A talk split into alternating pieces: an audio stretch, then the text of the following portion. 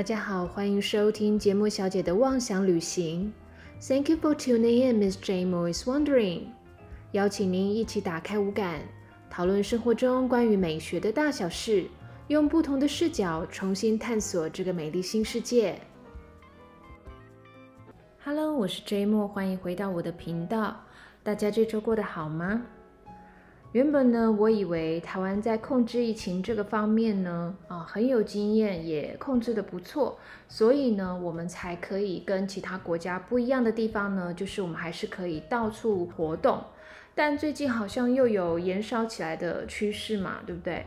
好，所以呢，原本我在周末的时候有安排一个译文活动。但看起来呢，啊，好像现在不太适合到人群会群聚的一些地方，或者是比较密闭的这个空间，嗯，因为我觉得可能主动防疫啊，会比别人来帮你或者是注意呢，可能还要更可靠一点，所以非常的可惜。那在节目正式开始之前呢，我想要先啊念一个留言哦。这个其实并不是真正在我的频道上留言，而是透过啊朋友呢啊来传达给我的。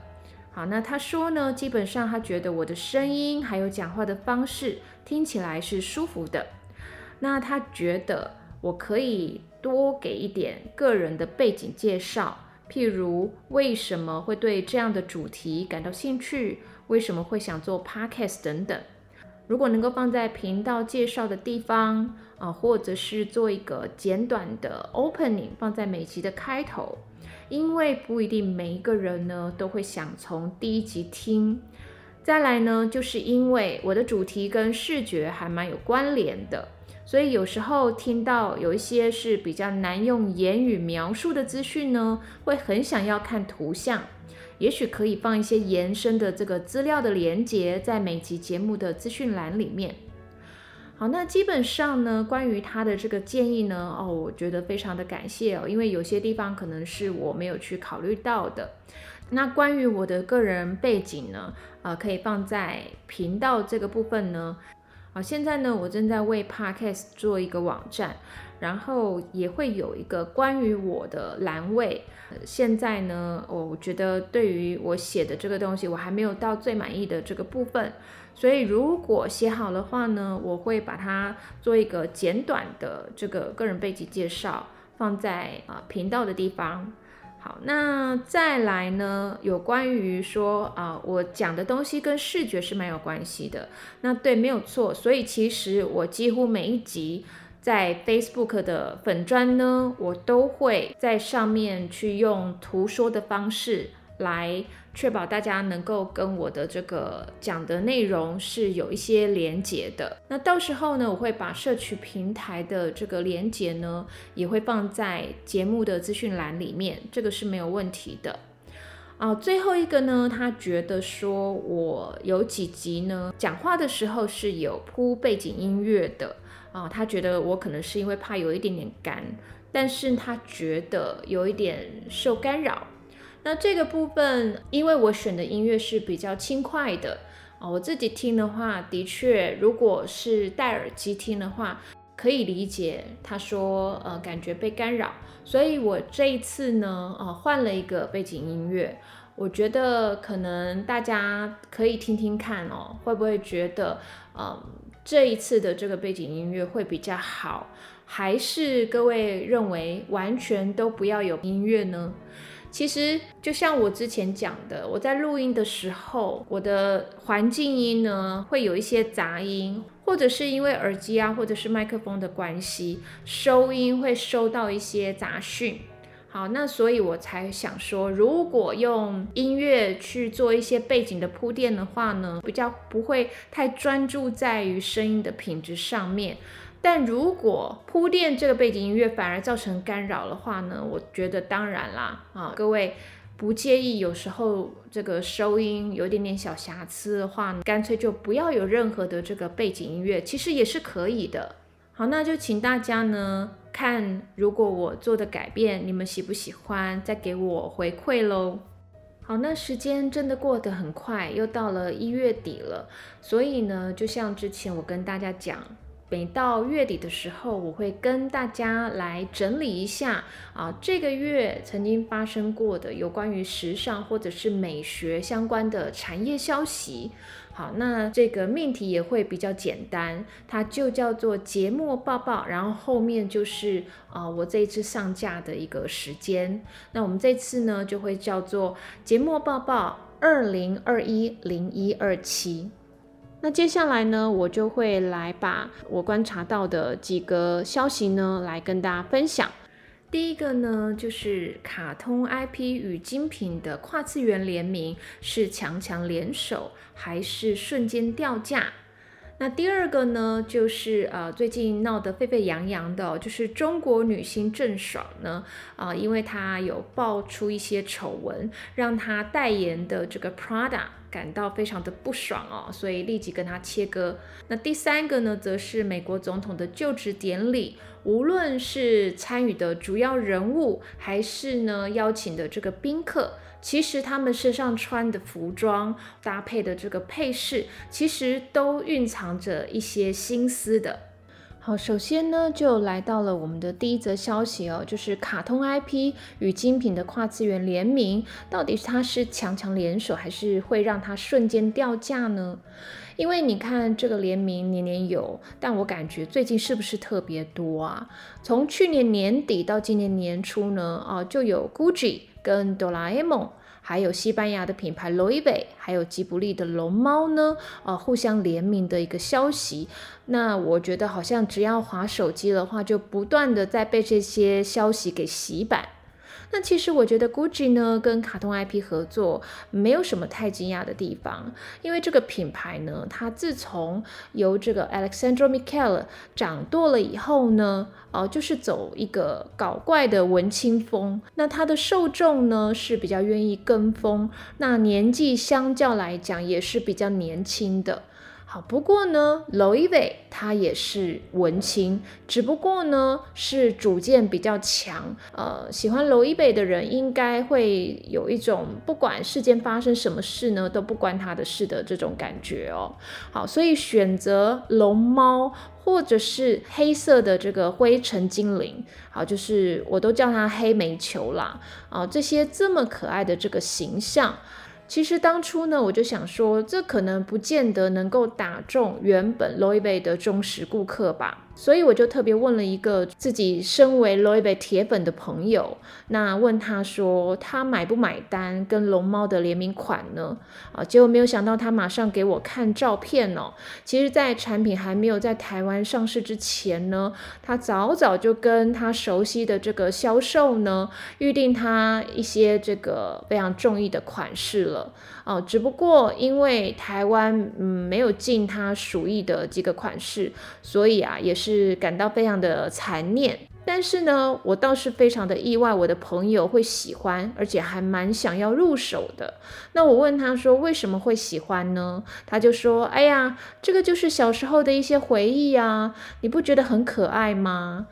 嗯，是啦，我是觉得很可爱啦。但是呢，就我自己的观察呢，如果啊在包的话呢，呃，因为它可能是用一些 Louis 它比较经典的这个款式，比如说 Hammock、Balloon 跟这个 Puzzle 上面，如果你放了这个龙猫的这个图案啊，或者是黑煤球的这个图案呢，可能会比较有辨识度。可是衣服的部分呢？如果远看的话，会不会误以为是不是 H and M 还是 Uniqlo 的联名啊？那我的朋友其实他也是赞同我的，所以他说他挑的这个款式呢，是希望也能够看出一些罗伊贝的细节的。好，不过我觉得啦，品牌呢，呃，显然他们挑选这些经典的卡通人物，然后能够去勾起他们一些童年回忆呀的这些共鸣或者是连结，我觉得好像是有达到目的啦。那我觉得呢，从平面的二 D 世界跨了一个次元，走到三 D 的这个现实生活，非常成功的开山始祖呢，可以说是在二零零二年，LV Louis Vuitton 啊，他当时的这个创意总监是 Mark Jacobs，跟日本的艺术家村上隆的这个跨界合作。因为村上隆的绘画风格呢是超扁平的哦，就是他画的人物都是扁扁的、平平的啊，甚至是圆圆的。好，那各位还记得那个微笑的花朵吧？啊，因为它颜色非常的缤纷，然后你看了笑脸呢，啊，自己也会觉得非常的轻松愉快。好，在现实生活中不存在的这些卡通人物，其实也让我们多了一点点的想象力。那其实像漫画或者是插画，原本呢只是存在于小众的这个次文化。我觉得呢，LV 跟村上隆的这个合作呢，好像就真的开启了一道门哦。像是精品原本呢会给人家高不可攀，然后呢虽然很优雅，但也相对来讲必须要维持它非常经典，然后中规中矩的感觉。那他们这样子的合作的话，就有点好像是突破了各自的呃存在的这个次元壁哦，而且互相锦上添花。那精品呢，它可以。变得比较亲民，然后触及到不同的客户，也拉抬了或者是提高了村上隆的自己本身身为一个呃艺术家的知名度。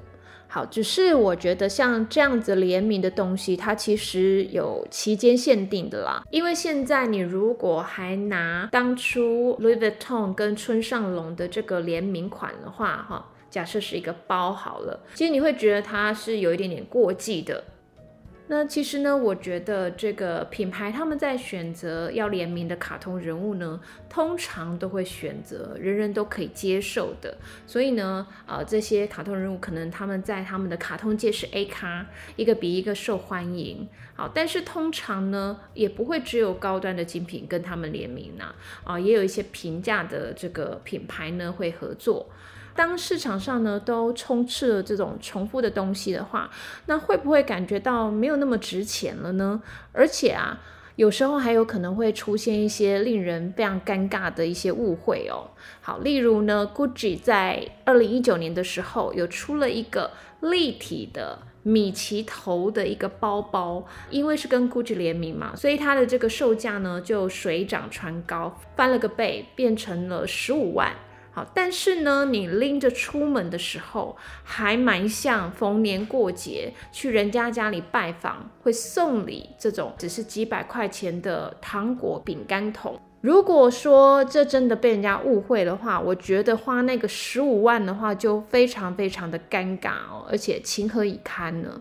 好，再来呢就是。我觉得品牌如果要让人家觉得你们是强强联手的话，应该呢要把这个卡通人物呢用自己独家的一个工艺去重新诠释，而不是呢只是把呃图案平面的呢就印在产品上面。好，那像罗意威呢，它本身是以皮件的这个工艺呢作为它的卖点，所以它这个龙猫呢，呃，其实网络上是有一个影片的，它是把不同颜色的皮革呢切割下来，然后按照龙猫的这个图案呢，再一片一片的呃贴上去组合出来的。好，我觉得这个应该是还蛮需要技巧，而且好像真的是要透过工匠的这个手艺来操作的。但是呢，也有一些品牌呢，当然他们也真的试着想要用自己的工艺呢去诠释啦。那至于成不成功的话呢，可能就是要看你处理的手法，还有呢，是不是能够跟你的 TA，也就是目标客群呢，啊，是符合的。好，例如呢，二零一七年的时候，GUCCI 其实就已经有跟迪士尼的人物合作了。啊，那他们在春夏的这个女装呢，其实啊有几件是蛮古典的这个风格。好，但因为我没有看过衣服的这个本人啦，透过荧幕来看的话，感觉这个洋装的材质呢应该是提花。但是你如果把它 zoom in 再 zoom in 呢，就是把它放大来看的话呢，哎。还会发现唐老鸭呢，居然乱入这个中国风的庭园哦。好，要么呢就是在凉亭乘凉，或者呢是化身成这个摆渡人在划船。好，那像一个知名的这个 FB 的账号，它叫做时尚编辑的真心话呢，他就呃抛文，并且呢做了一些呃注解哦。他说呢，呃喜欢古典风格的贵妇，如果你花了很多钱买回去了以后，发现呢其实上面是有唐老鸭，应该不会太开心吧？那下面的评论说：“哎呀，唐老鸭终于有出头天了，因为之前都是米奇、米妮嘛，比较少看到唐老鸭的身影，哦，所以他们觉得唐老鸭也蛮可爱的呀。哦，那有些人还帮他吟诗作对呢。”哦，说烟花三月下扬州，春江水暖鸭先知。或者是有一些人呢，啊，因为他们觉得这个衣服本身的这个图案是非常繁复的，然后有暗藏了很多的唐老鸭在里面，所以他们觉得就很像一本很著名的绘本，叫做《威力在哪里》。好，然后还号召大家说，要不要在这个洋装上面呢，算算看到底隐藏了多少个唐老鸭。那我个人是觉得，假设你在社交场合穿了这个洋装的话呢，是可以有一些话题的啦。好，那另外一个国内的品牌呢，他们是以刺绣闻名，在二零一八年的时候呢，也有跟迪士尼的人物米奇、米妮合作。只是呢，因为这个品牌它都是比较中国风的，所以它设的主题呀，哦，当时是跟敦煌、跟丝绸之路啊，就是丝路有关的。那有一个图案呢，啊，它不断的重复出现在好几件衣服上面呢，就是米妮站在马背上面，然后背景呢就是那条丝路啊，丝绸之路。好，那可是呢，这个卡通人物呢，设计师并没有重新再把它改成是坐在马背上的，所以你有一点点感觉，好像是贴了一个贴纸。还是呢，一个机器绣的这个贴布绣在衣服上面哦，嗯，除了这个卡通人物很生硬之外呢，嗯，也没有融入整个场景。但是呢，我觉得最重要的是，这个品牌它的目标客群是一些比较有头有脸的老爷夫人们，所以像这样子的客群的话，你说他们能不能够接受啊？米奇米妮呢？我得到的反馈是说。除非是有闲钱吧，哦，那就是可以买来当玩具穿个几次。诶，那你们有没有发现，好像高端的精品呢，是通常跟比较可爱的这种动物哦，呃，去做联名，但很少呢是把人物放在衣服上面。以前呢，我待的这个品牌呢，啊，有一次也是跟插画家有联名，那上面呢是有一些人脸的人物。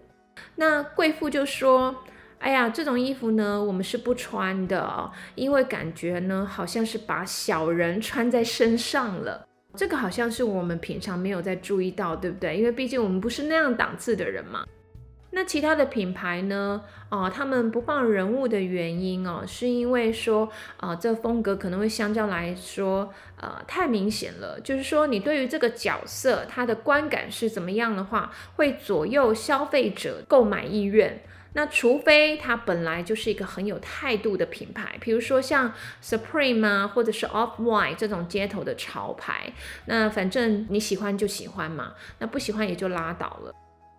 很多的网友就在敲碗说，啊，最近爆红的这个《鬼灭之刃》会不会有精品去找他做联名呢？好，有些网友呢就说，红不代表永恒。那像这个角色呢，他才出来个几年，还不够经典，就是说他的咖位还不够啦。哦，那当然呢，也有人说，哦，拜托啊，这鬼灭已经到处都是了，哦，非常的这个视觉疲劳，已经很烦了，所以可以不要吗？可是还是有人在商言商哦，他说，哎呀，能赚钱最重要啦。只是后来也有人吐槽说，那小学生买得起精品吗？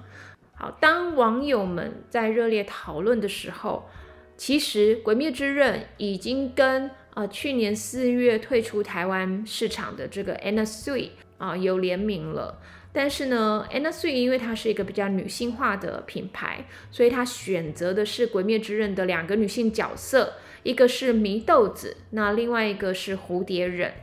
Anna Sui 它本来呢的一些图腾的运用上面就有蝴蝶，所以你把蝴蝶呢啊放在装饰上，或者是做成饰品，我觉得是没有什么问题的。好，但是你如果把祢豆子或者是蝴蝶忍啊这两个卡通人物印在帽 T 上面，然后下面呢只写着斗大的 Anna Sui 的话呢，其实我会觉得让人家误会这个是不是动漫的周边呐？好，所以卡通 IP 跟精品的这种联名呢，它到底是强强联手，还是真的会瞬间掉价呢？我觉得反正就是见仁见智吧。好，喜欢的呢就会收藏，那不喜欢的呢，哦，我跟你讲，打死也不会买，何必要跟新台币过不去呢？你说是不是？好，那下一则呢，就是郑爽让 Prada 不爽。好，其实找真人来做代言的话呢，相较我们前面说跟卡通人物来做联名的话，会有更多不确定的因素哦。因为一旦代言人他在言行啊、举止还有这个道德上面如果有瑕疵的话呢，品牌也会跟着遭殃的。好，那就像这个中国女星郑爽呢，被爆出隐瞒结婚的事实，然后再找人呢在美国代孕生孩子，可是可能跟跟前夫的这个感情呢，哦中间发生了一些变化，所以在孩子呢还在这个代理孕母怀孕的这个过程中，就想要把孩子打掉，哦，只是时间有点太晚了，啊，所以不得不生出来。那生出来了以后呢，又想要弃养。那这样子的这个消息呢，就让一月十一号才风光宣布哦，郑爽是 Prada 大中华区的这个代言人啊。十八号爆出丑闻的时候呢，听说呢，这个 Prada 的股价呢就直线下跌到一点七 percent。Prada 中国，它很快速的在隔天，也就是十九号呢，立马切割，发表了一个声明，说它终止所有跟郑爽的一切合作。这大概是目前为止听过最短命的一个代言吧。那有的网友呢，甚至是戏称说，这是一个完美诠释七天包退的情况。我知道呢，台湾的听众可能对于中国的娱乐圈不是那么的熟悉。不过我可以跟大家说，如果找到郑爽去代言的话呢，这个眼光也是修瓜无问题啦。啊，我的台语很烂哦，请大家不要笑我。好，其实记得我在去年十二月一号上架的这个第八集哦，《众人皆醉我独醒》的公关人生。然后我跟我的公关朋友佳佳呢，有提到说，品牌在选择代言人的时候，它的审核标准是什么？好，但是呢，啊，我们非常的苦口婆心，可是 Prada 可能就没有在听哦。好，那因为呢，我们第一个就讲到的就是道德面。还有他自己的私人操守。好，虽然郑爽过去没有出过什么太大关于道德上的这个瑕疵哦，但是呢，我觉得他在节目上哦有很多的这个表现，讲话的时候啊，就跟他的这个名字一样，郑爽，非常非常的耿直哦。但是不知道是不是耿直过头到有点白目了呢？连我这个不是太关注他的人呢，我大概都知道他是一个什么样的性格。首先是他的 EQ，也就是他的情绪智商呢，我觉得是不是很高的，而且其实会影响到呢他的这个演艺事业的专业度。只要谈恋爱的时候就不工作，然后如果工作不开心的话呢，哦就转身就走。那如果走不掉的话呢，就当场哭。啊，听说呢有一个发布会，他还自己掌自己的这个巴掌。直播的时候呢，可以跟来宾呢现场翻脸，然后失控。实境秀的话呢，有时候还会突然发狂。一个接着一个令人迷惑脱序的行为，我不知道品牌为什么没有观察到呢？而且这些小事累积了以后，它会不会出更大的包？有很多的不确定性的，就是一个不定时的炸弹。那第二个审核的标准呢，就是品牌的调性。其实郑爽她如果不开口的话呢，我觉得外表是蛮秀秀气气的啦，啊，就是整的还不错。啊，但是我个人认为，Prada 应该是比较有个性的人呢，啊，可以代言的，因为他平常的穿着都是比较女性化一点、比较 girly 一点的，所以我觉得他反而比较适合副牌，也就是 Miu Miu。但显然呢，Prada 它看重的是呃后面几个条件哦，因为郑爽呢正是走红嘛。那品牌它可能预期呢，呃，借由郑爽它能够带出的商业价值啊，然后呢，可以帮他们促进销售。好，那你说专业领域郑爽的这个表现出色吗？哦，我觉得他可能运气还不错，因为他真的演到了一些适合他的角色，所以也吸了一些粉，可以说是非常有流量的。好，那他自己社群平台有没有好好的经营？这个我不是很确定。不过他有一个一百一十万人的这个官方后援会，有这样数量的这个粉丝呢，啊，应该会去买单他们喜欢偶像所代言的这个商品。好，不过事件爆出来了以后啊，这个后援会的会长自己本身呢，就直接在微博上面宣告脱粉。好，就是说他就再也不担任这个郑爽的后援会，而且他要跟他切割。当然了，Prada 他没有把所有的鸡蛋放在同一个篮子上面，因为在大中华区的这个代言人呢，啊，还有一个我不是很熟悉的春夏。以及另外一个就是参加男团选秀出道的蔡徐坤。其实老实说，我觉得呃，有时候品牌他们在考虑所谓的大中华区的这个代言人的时候呢，嗯，可能没有包括台湾吧，因为这些代言人，老实说，嗯，我们台湾都不熟悉，然后也不会因为这些代言人去买单他们的这个商品。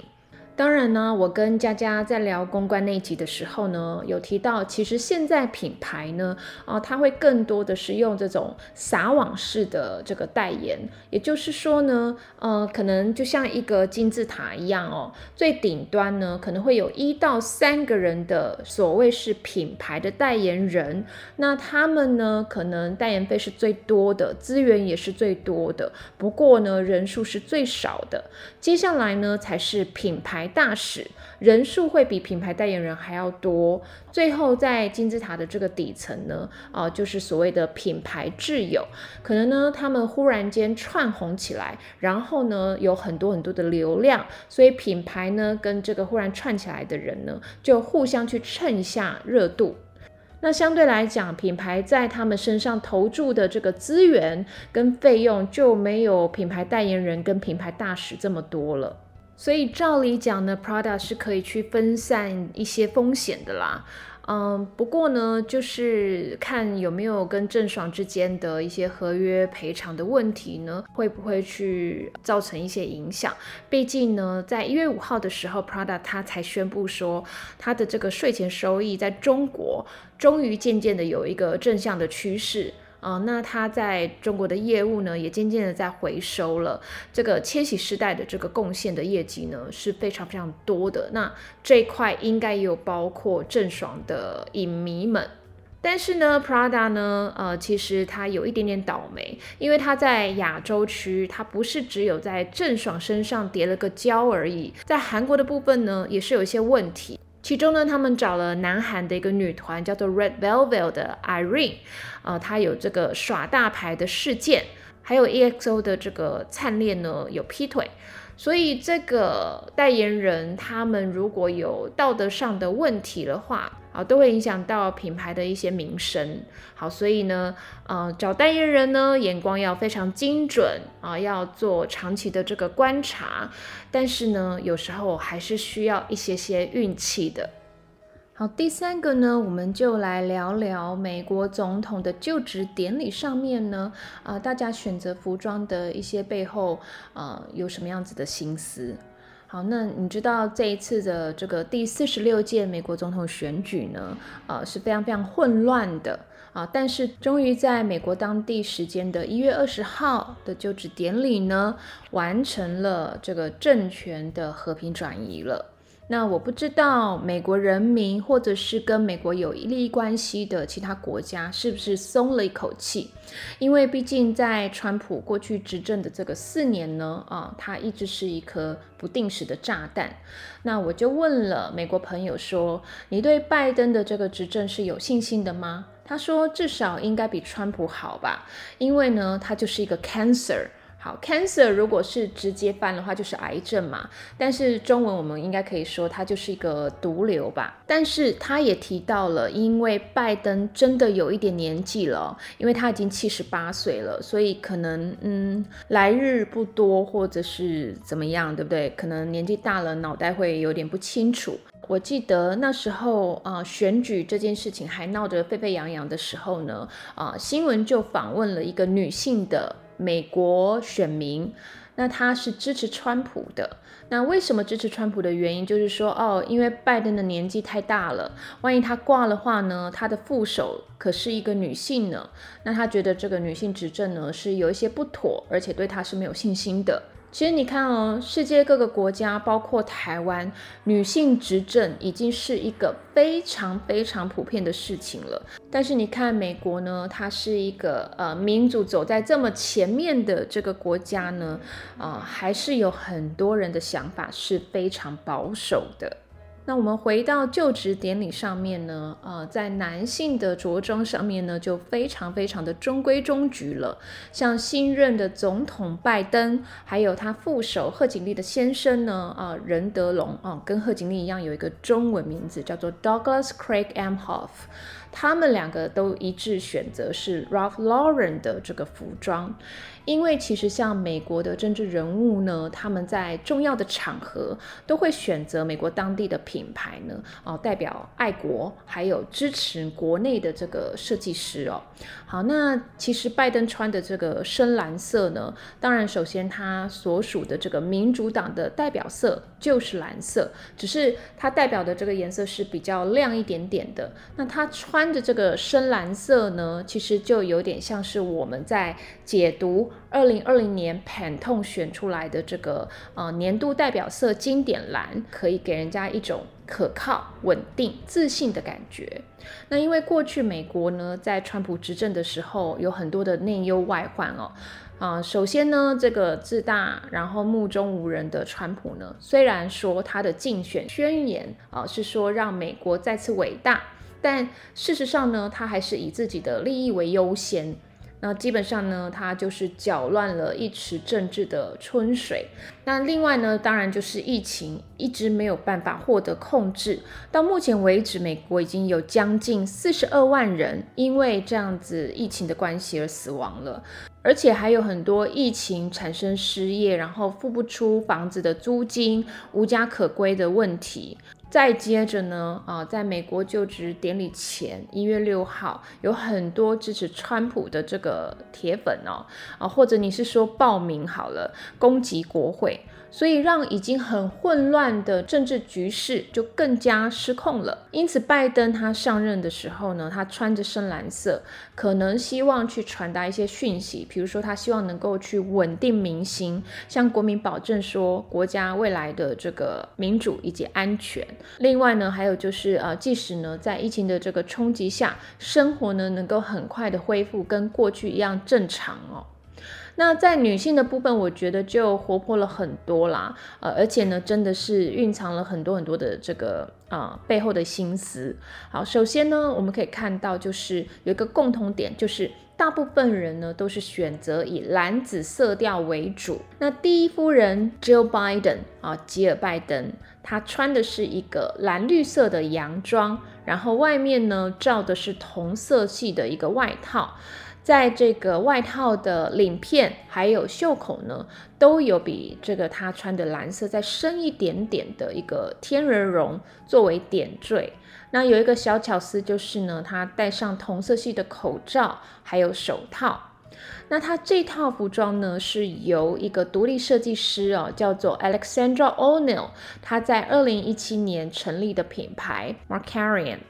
那这个品牌的知名度其实，嗯，我们不是这么的熟悉。至于为什么会雀屏中选呢？啊，首先呢，它其实是一个 made to order，也就是量身定制的品牌哦。但是呢，在价格上面却没有像高级定制那样子的昂贵。最主要它的这个设计理念呢，就是延续。永续时尚啊，就是说希望它能够减少量产以后库存的一些不必要的浪费。那我不知道它是不是用库存布，还是呃，就是说它会尽量把买来的布呢，啊，它所有的布都完全会用完。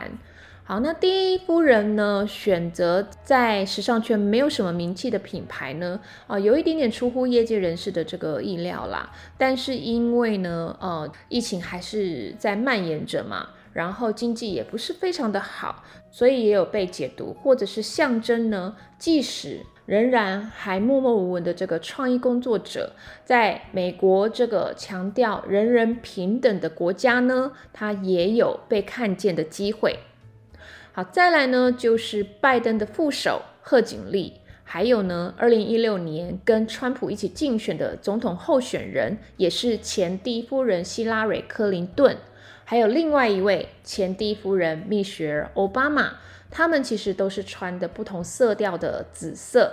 其实都有一个共同的期许吧，啊，因为美国的两大党，民主党啊，前面讲代表色是蓝色。那共和党呢，则是红色，两个颜色呢综合在一起呢，就变成了紫色。所以呢，它其实是有这个两党，它能够团结合作，可以互相监督，但不要产生对立的这个意思哦。好，那除了党派合作之外呢，啊，紫色在美国其实可以衍生出非常非常多的意思哦。好，首先呢，第一个它代表的是高贵情操。好，譬如说呢，美国政府。颁发给受伤或者是为国牺牲的军人呢，他们的这个勋章就叫做紫心勋章 （Purple Heart）。好，紫色呢，同时也是美国妇女在一九二零年的时候呢，啊，争取跟男性一样有选举权的这个运动啊，它有一个三个颜色的代表色啊，紫色、白色跟金色。那紫色代表的是忠诚，然后对目标坚定不移，然后也不改初衷。那对于美国副总统贺锦丽而言呢，他还有一个非常个人的这个符号，就是他其实是有非洲裔的血统。好，那这个呢？啊，有一本小说叫做《The Color Purple》，是美国的作家 Alice Walker，他在一九八二年出版的。啊，那一九八三年呢，也得到了这个普利兹的小说奖。那最主要，它故事是去讲述一九三零年美国南方非裔的这个女性啊，他们的面对的困境以及他们怎么去解决的一个状况。好，所以紫色也代表非裔女性。那另外呢，贺锦丽她选择的这套衣服呢，是由一位设计师叫做 Christopher John Rogers。好，他曾经得过这个 CFDA，就是美国时装设计师的这个奖项。那他本人呢，也是一个非洲裔的这个人士哦。好，那接下来呢，我们就讲讲为什么贺锦丽她会。大部分的场合呢，她都会戴珍珠项链。那通常我们亚洲人呢，戴珍珠项链都是代表圆满的意思。那我不知道贺锦丽她有没有迷信哦啊？不过听说呢，这是来自于她过去曾经就读的这个大学呢啊，她参加了当时啊全美第一个非洲裔的姐妹会。啊，因为通常这种姐妹会都是以白人为主的，那这个姐妹会叫做 Alpha Kappa Alpha。那在这个姐妹会，它一开始创立的时候，可能有二十个女性吧，所以呢，他们就有一个画有二十颗珍珠的一个徽章呢，作为他们这个会的象征啊，是 Twenty Pearls 啊，二十颗珍珠。好，另外呢，啊，珍珠项链其实也是对于美国史上第一位非洲裔的女性国会议员 Shirley Chisholm，中文译名是齐瑟姆致敬。那她在一九六九年就职成为纽约州联邦众议员，然后呢，一九七二年成为民主党第一次参加党内总统初选的这个非裔女性。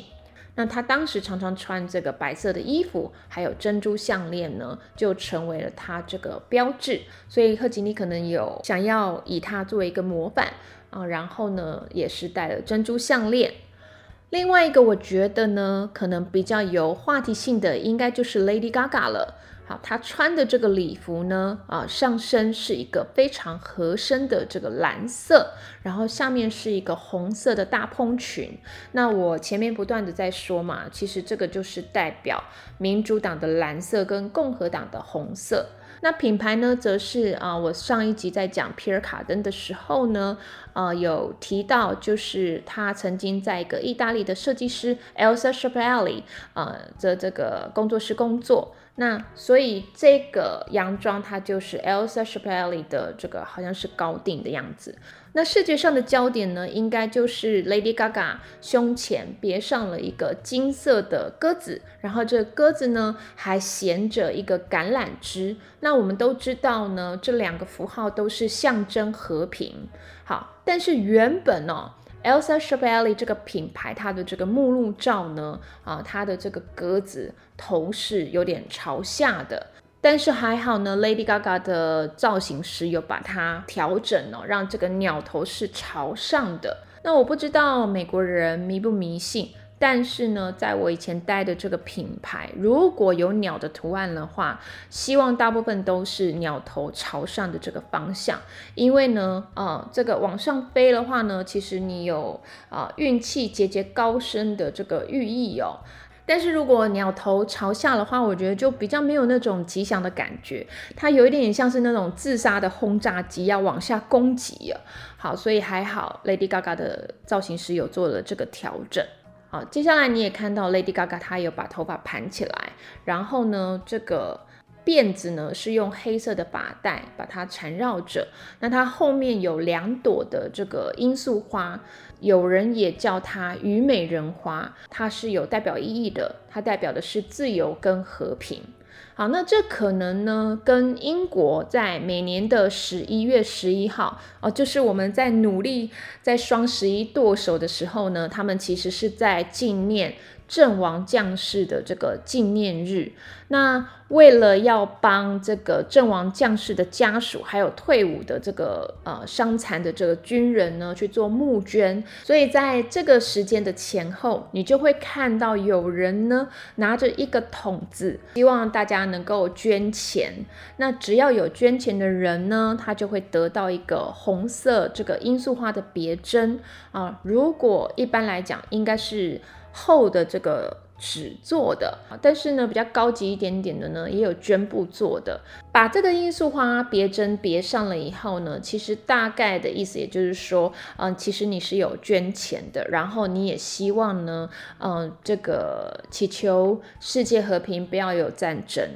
好，那至于拜登执政了以后，美国会展开一个新的局面吗？还是回到呃川普执政前的这个老路呢？好，那美国到底还会不会有这种牵一把动全身的这个影响力呢？都是必须要留待时间来去做考验的。好，以上呢就是我观察到在医院呢，呃，所发生的一些消息啊，所以我们的节目呢也差不多要告一个段落了。如果喜欢我的频道的话呢，要记得关注，并且分享给你正在听 podcast 的朋友。如果你的这个收听平台是可以评分的话，也记得要给我五颗星哦。从现在开始呢，我也会在节目的资讯栏呢放上我的这个社群平台的连接。那最主要会 update 的是 Facebook。那至于 IG 的部分呢，啊，我觉得这个九宫格呢真的是让我不太喜欢这个格式，所以我都会慢一点才 update。而且呢，我现在也在思考要放一些什么样的东西会比较好。可是呢，你们还是可以在那边留言告诉我你对于这个节目的想法。好，那感谢大家今天的收听，我们下次再一起出游吧，拜拜。